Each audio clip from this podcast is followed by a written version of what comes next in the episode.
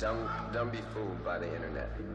It's cool. It's cool to get on the computer, but don't let the computer get on you.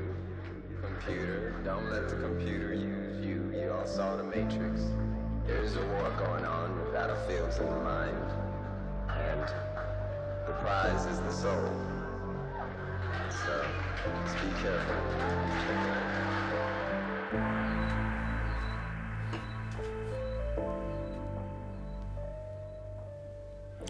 So, herzlich willkommen zu meinem neuen Podcast zum Song So viele Fragen. Und äh, bei diesem Song möchte ich erstmal was erzählen zu dem Song an sich, also zu der Musik dahinter und wie der so entstanden ist, warum ich den geschrieben habe. Und dann gibt es inhaltlich drei Teile. Es gibt einmal das Intro und zwei Strophen. Und das ist so ein Song, in den habe ich mega viele Sachen reingepackt, die mir wichtig sind. So, formal dieser Song, das Instrumental dazu, ist das erste Instrumental, was ich damals gekriegt habe von Jan Kira. Er hat das zusammen gemacht mit einem anderen Künstler, der heißt Doran Cord.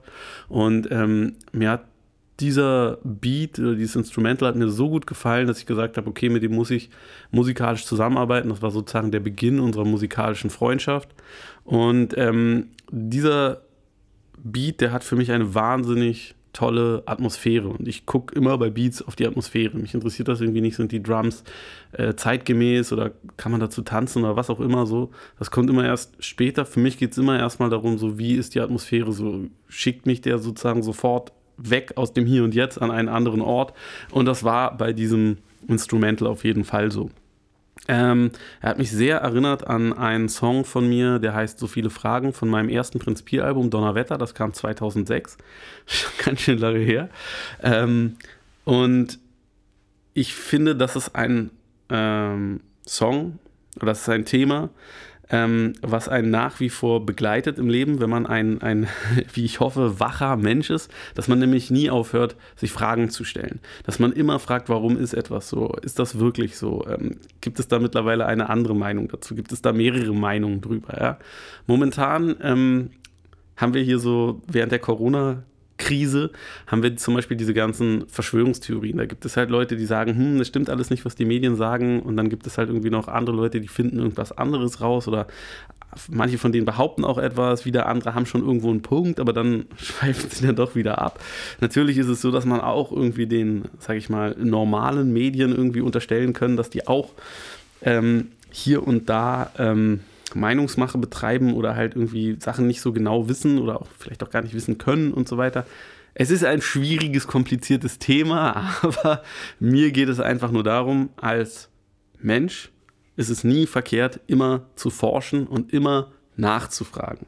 Und wenn man diesen Punkt erreicht hat, dass man sagt, ich habe keine Fragen mehr, ich weiß alles, ich weiß alles besser, dann ist man verbohrt und man stagniert und es ist immer das äh, Zeichen dafür, dass jemand dumm ist, wenn er glaubt, dass er alles weiß. Umso schlauer Menschen sind, umso weniger sind sie sich sicher von dem, was sie wissen, weil ihnen bewusst ist, dass es sehr, sehr viel gibt, was sie eben noch nicht wissen. So, that being said, das Intro von diesem Song ist eine Rede, die Prince, der Musiker Prince, gehalten hat 1999 auf einem, auf einem Award von der damals sehr, sehr großen Firma Yahoo. Yahoo ist immer noch sehr groß, aber in den letzten 20 Jahren ist sozusagen diese Rolle, die Yahoo als Medien, Software, Internet-Gigant hatte, kleiner geworden. Es sind andere Sachen wichtiger geworden, größer geworden. Und äh, es hat sich sehr, sehr verändert. Und die Welt, vor allen Dingen die digitale Welt und der Einfluss von den digitalen, also von den sozialen Medien auf die Welt war im Jahre 1999, also gut 21 Jahre her, war damals noch ein komplett anderer. Es war wirklich ganz anders. Und ähm, trotzdem hat Prince, Prince äh, eine sehr vorausschauende äh, Warnung ausgesprochen, die meiner Meinung nach immer noch valide ist. Und das ist das erste Thema, worum es in diesem Song geht. Das ist ein Thema, was mir wahnsinnig wichtig ist. Und zwar sagt er, es gibt ein neues Schlachtfeld, in, und zwar ist dieses Schlachtfeld in unserem Kopf. Wir können, also im Englischen macht das natürlich mehr Sinn, it's easy to get on the Internet, but don't let the Internet get on you. Also man kann in das Internet reingehen oder man sollte das auch machen, aber das Internet sollte nicht rückwirkend auch in einen selber hineingehen. Was er damit meint, meiner Meinung nach, ist, dass diese Sicht, die wir haben im Internet, das, was wir da sehen, dass das etwas ist, was unseren Geist, unsere Zufriedenheit nachhaltig verdirbt und verschlechtert. Dazu muss ich etwas ausholen, um zu sagen, was ich damit meine. Im Internet funktioniert das am besten, was entweder total furchtbar ist oder total toll. Auf jeden Fall ist es immer ein Extrem, was im Internet passiert und was dann irgendwie viel geklickt wird. Wir gucken uns zum Beispiel die YouTube-Blogs an von Leuten, die beispielsweise wahnsinnig viel Geld haben, die ganz, ganz tolle Sachen machen mit dem Geld. Und auf Instagram ist es genauso. Wir schauen immer zu den Leuten, die ganz, ganz viel haben, die irgendwie Stars sind, die vielleicht auch durch diese sozialen Medien zum Star geworden sind. Aber diese Leute leben in einer Welt oder sie spielen uns eine Welt vor. Vielleicht ist es auch ja bei denen so, dass alles ganz, ganz leicht ist, dass materielle Sachen, die kommen einfach, die sind einfach da. Dafür muss man irgendwie nicht groß arbeiten. Alle sind ganz jung, alle sind ganz sportlich, alle sind ganz schön, die sehen perfekt aus. Die haben immer perfekte Haut, die haben immer die neuesten Klamotten an und so. Und das ist etwas, was einen ungeheuren Druck aufbaut, weil das ist, als wenn man nicht aus einem Fenster von seiner Wohnung rausgucken würde und man würde sehen, hey, okay, die Leute, die da unten auf der Straße rumlaufen, die sind im Endeffekt ja genauso wie ich die sehen ja genauso aus, die wohnen ja auch in der gleichen Nachbarschaft, sondern man guckt halt statt aus all diesen Fenstern, guckt man halt nur noch durch ein Fenster und zwar durch das von seinem Bildschirm, ob das jetzt nun das Handy ist oder was auch immer. Und man sieht durch dieses Fenster nur Leute, die erfolgreicher sind als man selber, die schöner sind als man selber, die jünger sind, die schlanker sind, die was weiß ich, die in allen Belangen besser sind. Und das erzeugt einen ungeheuren sozialen Druck und eine ungeheure Unzufriedenheit. Man kann nur unzufrieden sein und unglücklich, wenn man sich das anguckt, wenn man sich die ganze Zeit denkt, so, ey, warum habe ich das denn nicht? Wieso erreiche ich das nicht? Wieso fällt mir das nicht so zu? Und jetzt mal davon abgesehen, dass das natürlich alles sehr oberflächliche und materielle Werte sind, um die es da geht. Und ähm, die Zufriedenheit, die dann irgendwie dargestellt wird, auch immer nur befeuert wird durch solche Sachen. Also es ist jetzt nicht so, dass irgendwie ein Influencer ähm, sagt, ey, wow, ich habe hier ein Buch gelesen die letzten drei Wochen und jetzt will ich euch mal irgendwie erzählen, was das irgendwie mit mir gemacht hat und das ist äh, total interessant gewesen, sondern die Leute sagen halt, ey, guck mal hier, ich habe jetzt diesen Schlankheitstee getrunken und jetzt habe ich schon wieder zwei Kilo abgenommen und jetzt ist meine Hüfte halt irgendwie noch sanduhrmäßiger. Oder die sagen, oh mein Gott, ich bin so krass in Heaven, weil ich habe jetzt diese neue Audemars Piquet Uhr und das macht mich so glücklich und oh mein Gott, ich liebe die Person so much, die mir das geschenkt hat. Also es ist halt eine, es sind halt ähm, immer nur diese Mechanismen, die einem da irgendwie vorgeführt werden oder meistens diese Sachen.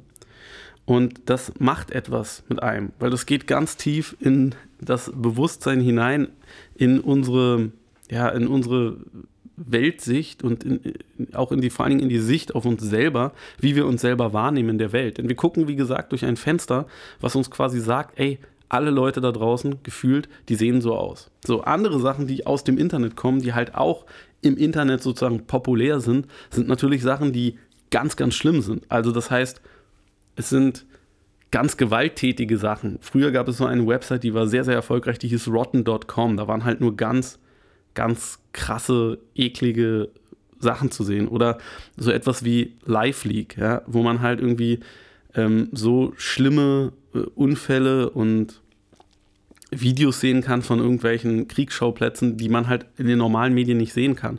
Und es gibt natürlich Leute, die dann argumentieren und sagen, ja, so ist halt die Welt und das ist halt transparent, aber das Internet ist ein Mechanismus, das befördert immer Sachen, die extrem sind. Es wird nicht irgendwie ein Video trenden auf so einer Website, wo eine Polizeikontrolle in Syrien glimpflich abläuft, sondern es wird ein Video trenden, wo etwas ganz, ganz Schlimmes passiert und die Leute sterben auf eine völlig eklige Art und Weise, die allerdings dann auch evozieren, dass Leute sagen, ey, das muss man sich angucken, das ist so krass, man muss es gesehen haben. So. Und klar ist dieser Drang zum Voyeurismus im Menschen drin, aber im Internet findet der sozusagen ungebändigt statt, weil das ist wie ein Buffet, wo das Essen nicht aufhört. Ja? Man kennt das, wenn man auf der Autobahn fährt, dass wenn irgendwo ein Unfall ist, dann gibt es immer einen Stau und diesen Stau gibt es nicht deswegen, weil die Leute nicht an dem Unfall einfach vorbeifahren könnten, sondern weil die Leute gaffen und weil die Leute sich das alles angucken wollen. Und man merkt dann, hey, die Spuren sind eigentlich ganz gut geräumt, man könnte da einfach relativ zügig durchfahren, aber jeder, der an diesem Unfall vorbeikommt, der bremst erstmal ab und guckt sich das an, der will das sehen. Und jetzt ist es natürlich zum Glück so, dass es nicht so krass viele Unfälle gibt, dass das die ganze Zeit passiert, aber im Internet hat man halt nur Unfälle, wenn man das will. Man kann sich das von morgens bis abends angucken. Es ist endlos. Und das ist das große Problem des Internets. Die Skalierbarkeit von den Sachen, die dort gezeigt werden, sowohl im Guten wie auch im Bösen, sind größer, als dass die ein einzelner Mensch, vor allen Dingen ein junger Mensch, erfassen kann. Und es gibt eine Gleichstellung von ungeprüftem Wissen und geprüftem Wissen. Wenn wir zum Beispiel mal an Wikipedia denken, ja, Wikipedia hat sich halt als eine Art Standard herausgebildet. Auch heute, wenn man irgendwie seinen Schulaufsatz schreibt oder was für die Universität schreibt, wo recherchiert man das? Bei genau einer Quelle. Und wer macht diese Quelle? Diese Quelle wird nicht von Fachleuten gemacht, sondern quasi von Privatleuten, die in ihrer Freizeit, wenn sie Bock haben, da irgendwelche Artikel mal redigieren können und die irgendwie berichtigen können. Und das sind natürlich mitunter auch Leute, die was davon verstehen, aber man könnte dort auch etwas komplett Falsches beispielsweise reinschreiben. Und zunächst einmal wäre das auch schwierig, das da erstmal wieder rauszukriegen.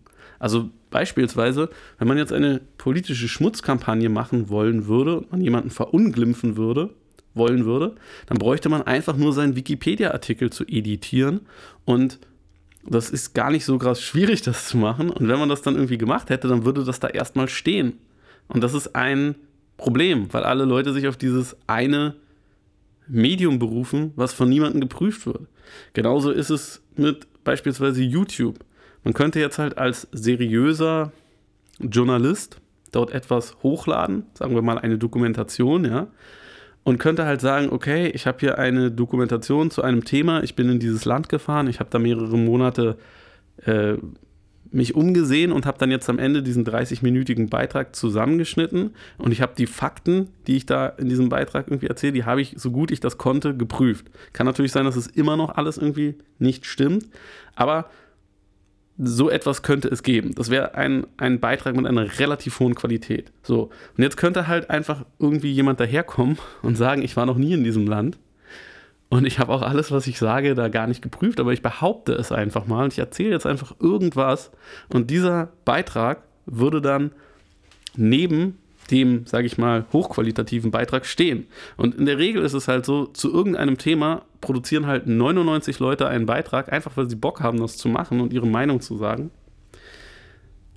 Und einer produziert einen Beitrag, weil er das wirklich beruflich macht, weil er Ahnung davon hat, weil er dafür bezahlt wird vielleicht auch und weil er daran irgendwie ein Interesse hat oder weil er irgendwie ein Fachmann dafür ist. Und diese, das ist etwa das Verhältnis, was man halt im Internet hat an Informationen. Man hat ganz, ganz viel Amateurinformation, die ungesichert ist und einfach nur behauptet ist. Und dann hat man halt ganz, ganz wenig Information, die gesichert ist oder mehr gesichert ist. Ja? Und man kann das wirklich nur schwierig auch teilweise ähm, vergleichen. Gerade für einen, sage ich mal, jemanden, der jetzt nicht unbedingt Bock hat, das jetzt zu prüfen, wer ist denn das, wer das jetzt sagt und warum sagt er das und was hat er jetzt dafür recherchiert und was nicht, was weiß der darüber ähm, das ist eigentlich für niemanden zu prüfen, vor allen Dingen, weil die Leute, die nichts von irgendetwas verstehen, natürlich am allerlautesten behaupten, dass sie was davon verstehen. Ja? Und was entfällt, sind jegliche Prüfinstanzen. Wenn man beispielsweise vor 150 Jahren etwas gemacht hat, dann gab es dazu alleine dadurch, dass diese Medien so angelegt waren, wie sie damals waren, gab es mehrere Instanzen, die das überprüft haben. Und es gibt auch heutzutage noch unter den seriösen Medien ab und an Medien wie beispielsweise den Spiegel in Deutschland, der extra eine Abteilung von sogenannten Faktencheckern beschäftigt, die sicherstellen sollen, dass die Artikel nicht gefälscht oder einfach nur daher behauptet sind. Und selbst diese Faktenchecker, die vollberuflich nichts anderes machen, als beispielsweise zu gucken, wenn ein Journalist sagt, ey, ich war an dem und dem Tag im Jahr 2018 in Wisconsin und habe da irgendwie das und das getroffen und es war bewölkt, dann sind das Leute, die so exakt sind, dass sie den Wetterbericht von diesem Tag irgendwie recherchieren oder sich ausrechnen, wie lange kann dieser Journalist gebraucht haben mit dem Auto von A nach B, kann das wirklich stimmen, kann der wirklich da gewesen sein? Das sind Leute, die sind so akribisch und selbst diese Leute sind in einem riesigen Skandal ähm, kürzlich äh, in großem Maße getäuscht worden. So. Das Internet hat noch eine andere äußerst äh, ungesunde Eigenschaft. Und zwar ist das die Eigenschaft, dass sie, also es ist eine, ein, ein zweischneidiges Schwert. Ähm, es ist die Eigenschaft, dass sie die Leute für berufen erklärt. Was ich damit meine ist, in der Zeit vor dem Internet war das so, es gab beispielsweise Nachrichtensprecher, es gab Künstler, die auf der Bühne standen, es gab halt einen ganz, ganz kleinen Teil von Leuten, die gesagt haben, ich mache etwas so gut oder es ist halt irgendwie mein Beruf, das zu machen, dass ich mich öffentlich hinstelle und meine Meinung sage. Und die anderen Leute haben sich das schlichtweg deswegen nicht getraut, weil sie gesagt haben, ja, wir wissen nicht genug darüber oder wir können das nicht genug oder wir machen das einfach nicht so. Und das Internet hat quasi jedem Menschen gesagt, hey, du brauchst gar keine falsche Scham zu haben. Auch du kannst einfach das, was du denkst und was du irgendwie sagen möchtest, in die Welt posaunen. Und das ist eine super Sache, weil das ganz, ganz viele Talente hervorgekehrt hat, die sonst niemals an das Licht der Öffentlichkeit sozusagen gekommen wären. Aber es befördert natürlich auch lauter Leute, speziell irgendwie kranke Persönlichkeiten, ja, die halt irgendwie ihren Hass zum Beispiel oder ihre ganz, ganz spezielle und schlechte Weltsicht gerne in das Internet drücken. Und dort wird ihnen dann zugejubelt und die Leute sagen, ja, mehr davon, wir finden das geil. Weil im Internet findet halt jeder seine Zuschauerschaft. Und es ist völlig egal, wie abgefahren dieses Thema ist.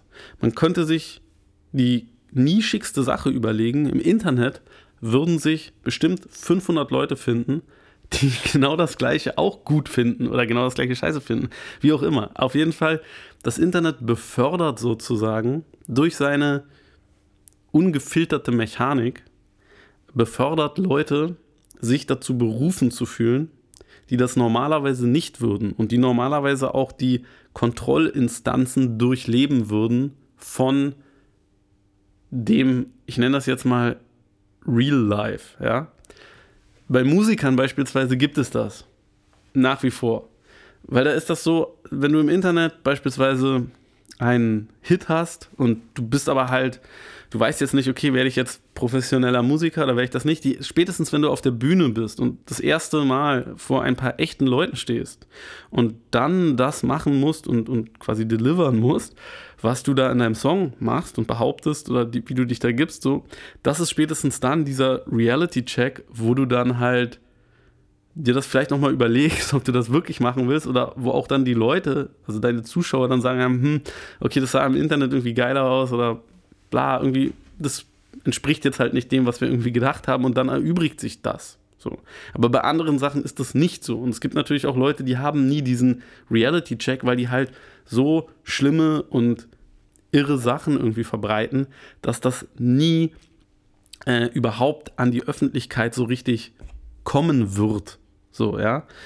Ich meine damit jetzt halt einfach Leute, die in irgendeine totale schlimme Richtung, was weiß ich, wie so etwas machen wie Kinderpornografie oder sowas, ja. Das ist halt klar, dass die damit nicht irgendwie öffentlich auftreten, aber im Internet finden die halt zusammen und das verbindet halt diese Leute und gibt denen halt irgendwie auch den Raum, sich da, ja, man muss das, ich weiß gar nicht, wie ich das nennen soll, auszuleben und das wäre halt irgendwie besser, wenn es diesen Raum nicht geben würde, ja. Es gibt natürlich im Internet, wie bei allem, es ist ein sehr, sehr zweischneidiges Schwert, es gibt natürlich auch in einem oppressiven politischen System, ist das natürlich auch eine Möglichkeit für Leute, sich auch dort im Verborgenen zu treffen und abzusprechen und, und, und sich auszutauschen, ja. Aber es ist ein ganz, ganz gefährliches Ding. Eben weil es so viele Möglichkeiten bietet. Es bietet mindestens genauso viel Schlechtes, wie es Gutes bietet. Und das ist das, was Prince sagt, seid achtsam damit. Denn so ein Werkzeug, was so unfassbare Möglichkeiten bietet wie das Internet, das muss man mit Bedacht behandeln. Und das machen wir nicht. Wir kriegen bei uns in der Schule auch keine Internet-Einweisung, wo uns gesagt wird, ey, passt mal auf, da kann, können krasse Sachen passieren. Seid vorsichtig damit. Das macht keiner. Und das wird auch nicht irgendwie gesellschaftlich von irgendwelchen Kontrollorganen so wirklich mh, mm, verwaltet oder, oder ein bisschen irgendwie reguliert, wie beispielsweise der Straßenverkehr reguliert wird. Ja? Aber es hat ja noch durchaus genauso schlimme oder gute Implikationen halt. Ne? Gut, so, das wäre halt jetzt zum Thema des Intros. Hiermit wären wir mit dem ersten Teil von dem Song durch. Vielen Dank, dass ihr bis jetzt zugehört habt. Jetzt kommen die beiden Strophen. So, diese beiden Strophen gehen jeweils um Reisen, die ich gemacht habe, um Sachen, die ich erlebt habe, um Menschen, die ich getroffen habe und was das mit mir gemacht hat. Denn jedes Mal, wenn man reist, dann, das ist ein ganz alter Spruch, dann erweitert man seinen Horizont. Und das ist wirklich, wirklich etwas, was ich jedem Hörer, Freund, Familienmitglied nur ans Herz legen kann. Es gibt bestimmte Länder, bestimmte Orte auf der Welt, über die gibt es ein klares Urteil jedenfalls da, wo wir wohnen, da hat man über bestimmte Länder und, und, und Gegenden, da hat man ein Urteil und, und, und glaubt zu wissen, das ist so und so. Und gerade bei diesen Orten ist es total wichtig, da mal hinzufahren und sich selber ein Bild zu verschaffen.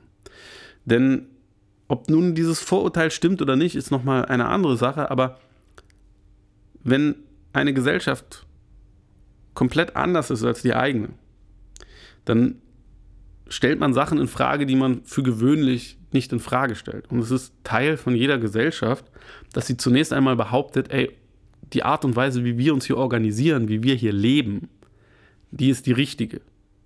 Denn diese, wenn man das nicht machen würde, dann könnte man sich nicht darüber äh, identifizieren. Und ähm, wir Deutschen sind beispielsweise äh, Leute, die das relativ stark in Frage stellen. Ja, also wir laufen hier halt aufgrund unserer Historie nicht den ganzen Tag rum und sagen, ey, so wie wir leben, ist die allercoolste Art und Weise und unser, unsere Tradition, die ist 100% äh, gut.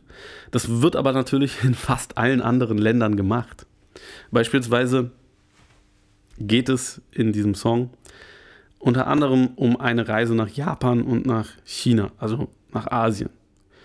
Und die Japaner haben sich nie mit ihrer Rolle im Zweiten Weltkrieg auch nur im geringsten kritisch auseinandergesetzt. Das ist für die kein Thema. Und die Japaner sind ohnehin ein in vielerlei Hinsicht absolut einzigartiges äh, Völkchen, sage ich mal jetzt. Es ist natürlich ein großes Volk, aber verglichen mit China, um was es dann ja auch geht, dann eher ein Völkchen, muss man dann doch sagen. Ähm, es ist ein, ein Land, was deswegen so faszinierend ist für Leute gerade aus Europa, weil es so viele ähm, Eigenheiten bietet, so viele Einzigartigkeiten auch. Es gibt so viele Sachen, die gibt es wirklich nur in Japan und ich kann es jedem nur empfehlen, dorthin zu reisen. Die Sachen, die ich in meiner, äh, die ich in meinem Song hier anreiße, äh, sind ein paar Themen, die ich im Speziellen interessant finde.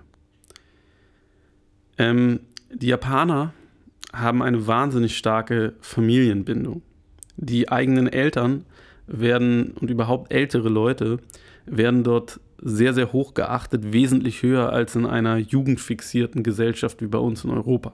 Hier in Europa sind die Leute, ich habe das vorhin schon bei dem Internet-Intro sozusagen ähm, angedeutet, sind die Leute sozusagen im Recht und überlegen, die möglichst jung oder jugendhaft sind, die, die, den Körper beibehalten von einem jungen Menschen beispielsweise.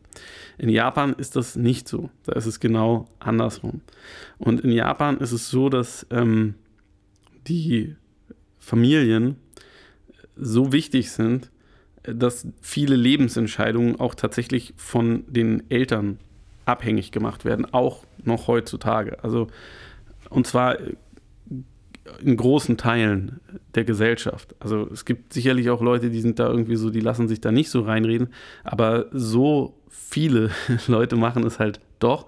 Und die japanische Wirtschaft ist auch stark um mehrere Familien herum ähm, organisiert, denen große Multikonzerne sozusagen gehören. Und ähm, die, diese, ähm, diese Entwicklung kommt daher, wir haben hier bei uns in, in Deutschland haben wir auch so einige Unternehmerdynastien gehabt, beispielsweise, oder haben die teilweise immer noch.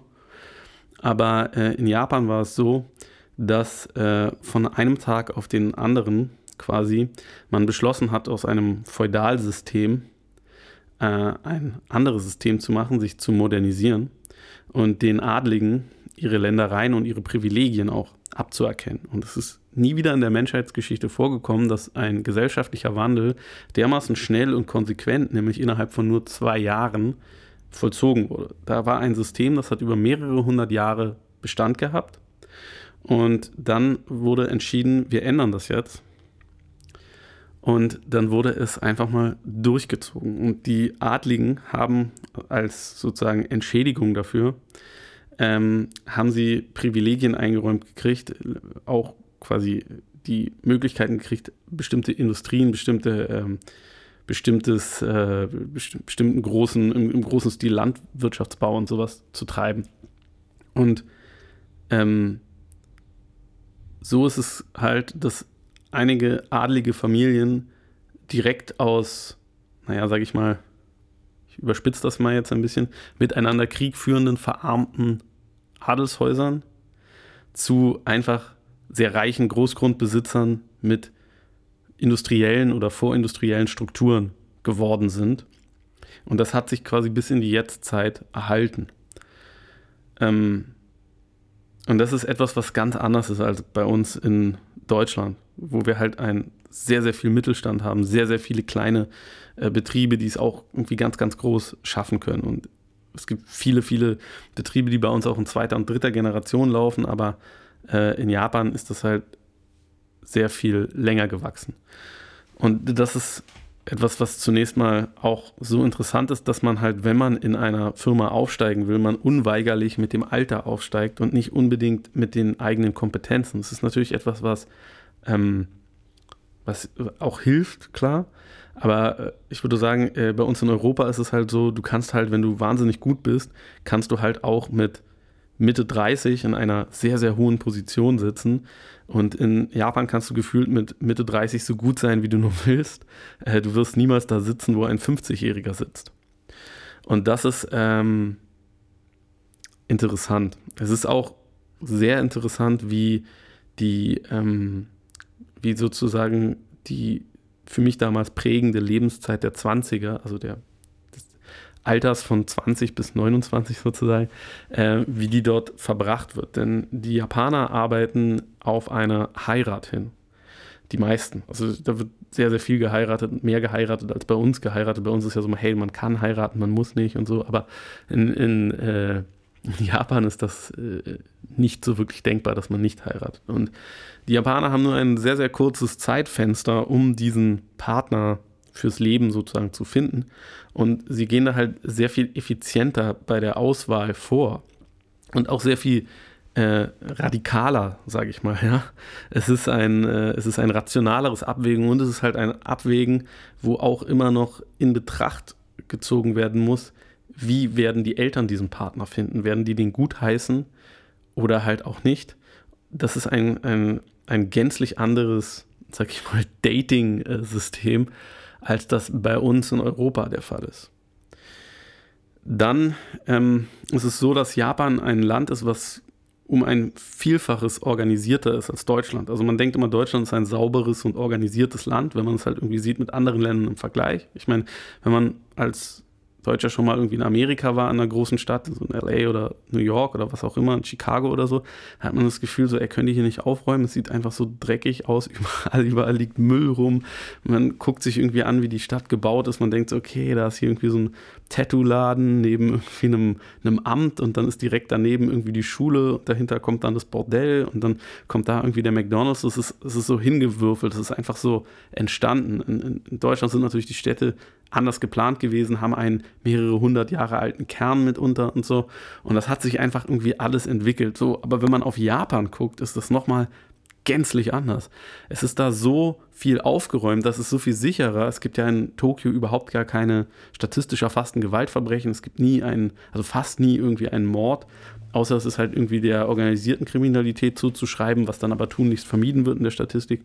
Ähm, es gibt dort sehr viel organisierte Kriminalität, allerdings ist sie ganz anders äh, etabliert und ähm, tritt sozusagen seriöser auf mit eigenen Büros, mit eigenen Logos, mit eigenen, äh, eigenen äh, Öffentlichkeitssprechern und so weiter. Es ist, es ist ein, eine, eine ganz interessante, ähm, eine ganz interessante und, und andere Welt.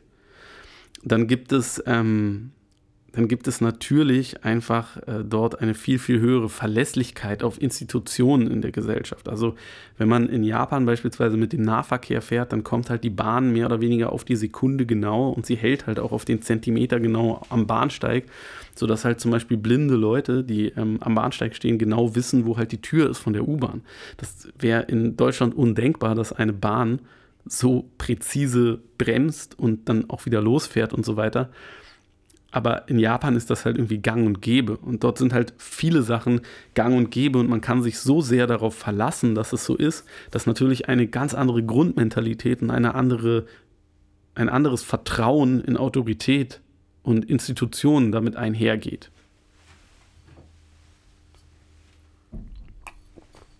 Für viele Leute, die nach Deutschland emigrieren und aus einem Land kommen, wo halt irgendwie alles in Schutt und Asche liegt. Für die erscheint Deutschland natürlich wahnsinnig organisiert im Vergleich. Äh, und Deutschland ist auch relativ organisiert, aber wenn man das halt mal in Japan gesehen hat, wie es halt da ist, dann ist das, dann ist das halt nochmal irgendwie eine Stufe drunter. Und das ist sehr, sehr interessant, das so zu sehen. Wie gesagt, ist Japan so technisch fortschrittlich. Die haben natürlich schon sehr viel früher irgendwie Hochgeschwindigkeits-Handynetze gehabt. Also ich glaube, die haben das irgendwie fünf oder sechs Jahre vor uns gehabt. Die sind immer einige Jahre voraus in diesen ganzen technischen Entwicklungen. Und ähm, man könnte halt bei so einer technikgläubigen und auch sozusagen mit der Technik so selbstverständlich umgehenden äh, Nation und Gesellschaft ähm, natürlich denken, dass diese Gesellschaft komplett sich von jeglichem Aberglauben und von jeglicher auch Religion äh, sozusagen abgewandt hat, weil das ist ja etwas, was in Deutschland und in Europa passiert ist. Umso, umso mehr die Leute die Wissenschaft hatten, umso mehr hat das halt irgendwie den Glauben ähm, ersetzt und es wurde dann halt aus dem Glauben zunehmend auch ein Aberglauben im Gefühl der Leute, umso wissenschaftlicher und rationaler, quasi in Anführungszeichen, sie gedacht haben. In Japan ist das allerdings auch komplett anders, denn ähm, obwohl sie dort technisch und wissenschaftlich quasi noch weiter sind als wir, ähm, sind sie um ein Vielfaches abergläubischer. Und es ist für einen Japaner ein normales, an übersinnliche Kräfte zu glauben und zum Beispiel an so etwas wie ähm, schlechte Omen, gute Omen und solche Dinge ähm, zu glauben. Das ist sehr interessant, weil ähm, wenn für Leute das einfach klar ist, dass das so ist und man spricht halt mit denen darüber und das ist für sie völlig selbstverständlich, dann ist das eine, naja, es ist einfach eine, es verändert die eigene Perspektive.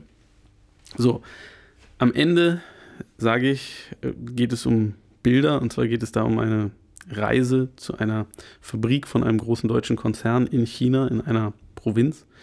Äh, dieser Konzern hat dort eine riesige Fabrik und es sind viele Deutsche, die dort wohnen.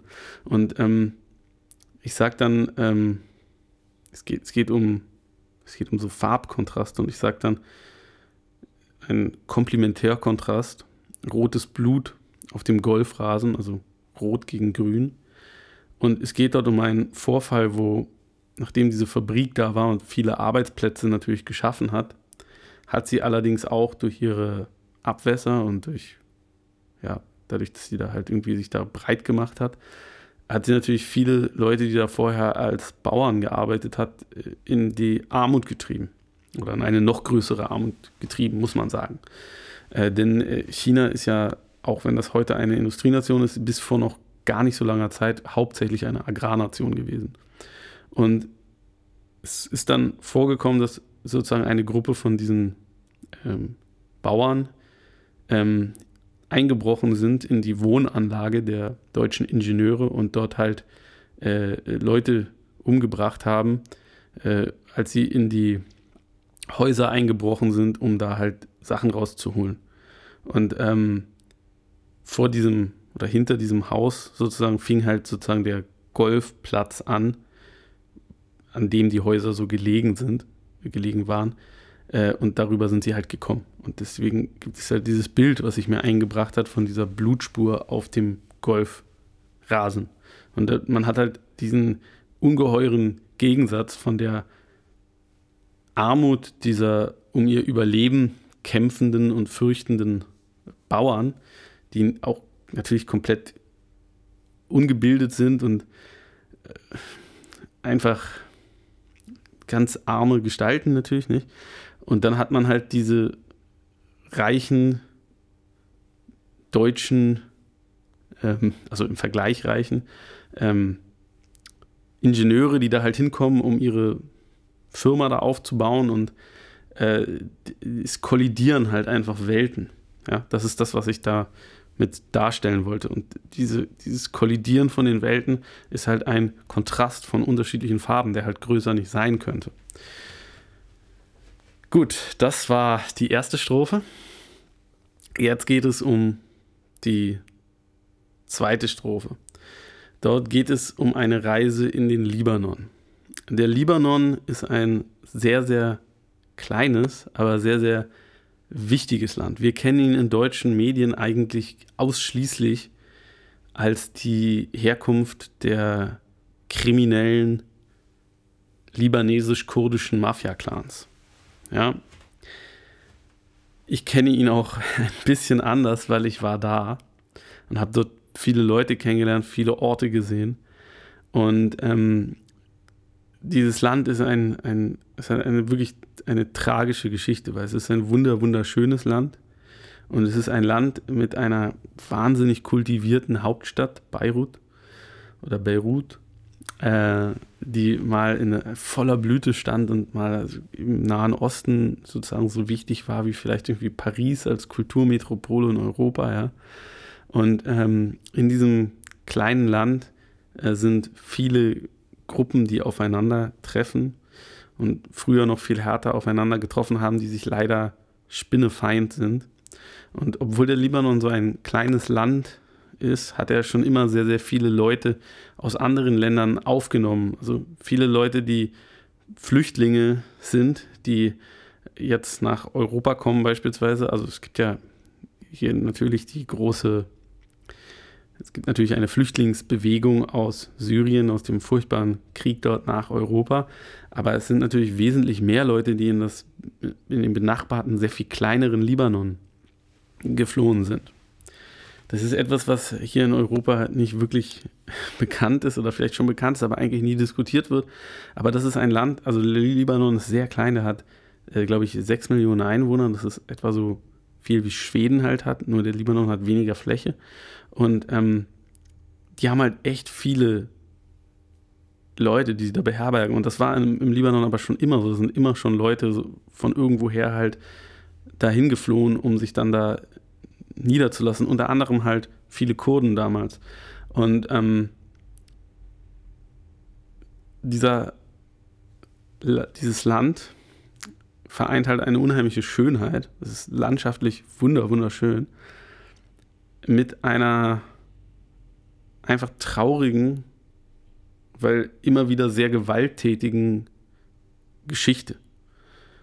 Und es ist dieses Land, in dem schon sozusagen zu, zu Zeiten von, von Abraham, also wo schon einige biblische Geschichten sozusagen stattfinden.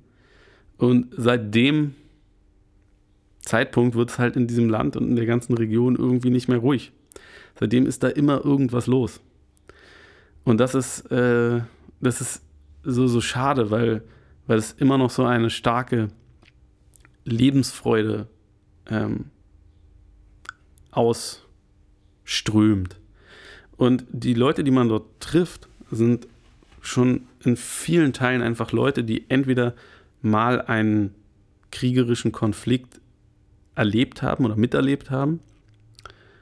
Oder Leute, die sogar von, von einem Konflikt weggerannt sind, um sich dann dort quasi niederzulassen. Das heißt, das sind die Leute, die man dort trifft, sind Leute, die sind wesentlich, wie soll ich sagen, zufriedener ist vielleicht nicht das richtige Wort, aber das sind halt irgendwie Leute, die wissen das, was sie haben, sehr zu schätzen, weil sie einfach schon erlebt haben, was alles passieren kann. Und ähm, ich habe natürlich auch sehr viele äh, Freunde von dort und ähm, ich liebe auch libanesisches Essen unheimlich. Ähm, aber es ist eine, es ist ein, ein Ort, wenn man an dem steht und dann von diesem Ort aus sich umguckt in die Länder, die da sind und halt mal mit den Leuten spricht, die da leben und so, dann hat man einen anderen Blick auf diese Region und auch die Konflikte, die dort stattfinden, als man den hätte, wenn man nicht da gewesen wäre. Deswegen kann ich das nur raten. Es ist interessant, es ist, ähm, es ist etwas, ja, beschämt ist nicht das richtige Wort, aber es ist auf jeden Fall etwas, wo man sich selber auch nochmal bewusst macht, ey, guck mal, wir haben das so krass gut gehabt hier die letzten 30, 40 Jahre. Das ist so glatt gelaufen. Und meistens läuft es halt einfach nicht so glatt. Und dieses, äh, dieses, äh, diese, dieser Kontrast auch dort halt zwischen so wirklich einem wunderschönen Meer und wunderschönen Bergen und sanften Hügeln und tollem Essen, einer unheimlichen Kultur, die dort mal äh, ja, gebrodelt hat und, und, und gelebt hat in Beirut und dann halt zu, zu einer von tiefen Narben zerfressenen und Bombenkratern zerfressenen äh, Stadt, ähm, die halt irgendwie weiß, wie leicht das alles hochgehen kann, was für ein Pulverfass das sein kann. Das ist einfach sehr äh, bereichernd, das gesehen zu haben. So, damit schließe ich meinen Podcast ab zu diesem Song. So viele Fragen und verbleibe sozusagen mit der ähm, ja, mit der Empfehlung, ey, es ist immer gut, wenn man Fragen hat, sich die selber versuchen, ein Stück weit zu beantworten, indem man dann irgendwo hinfährt. Und das Gute daran ist, man kommt in der Regel mit noch mehr Fragen zurück, als man hingefahren ist. Ja, das war so richtiger Low-Level Deep Talk, aber hey, ich hoffe, euch geht es weiterhin gut, bleibt gesund, bis bald.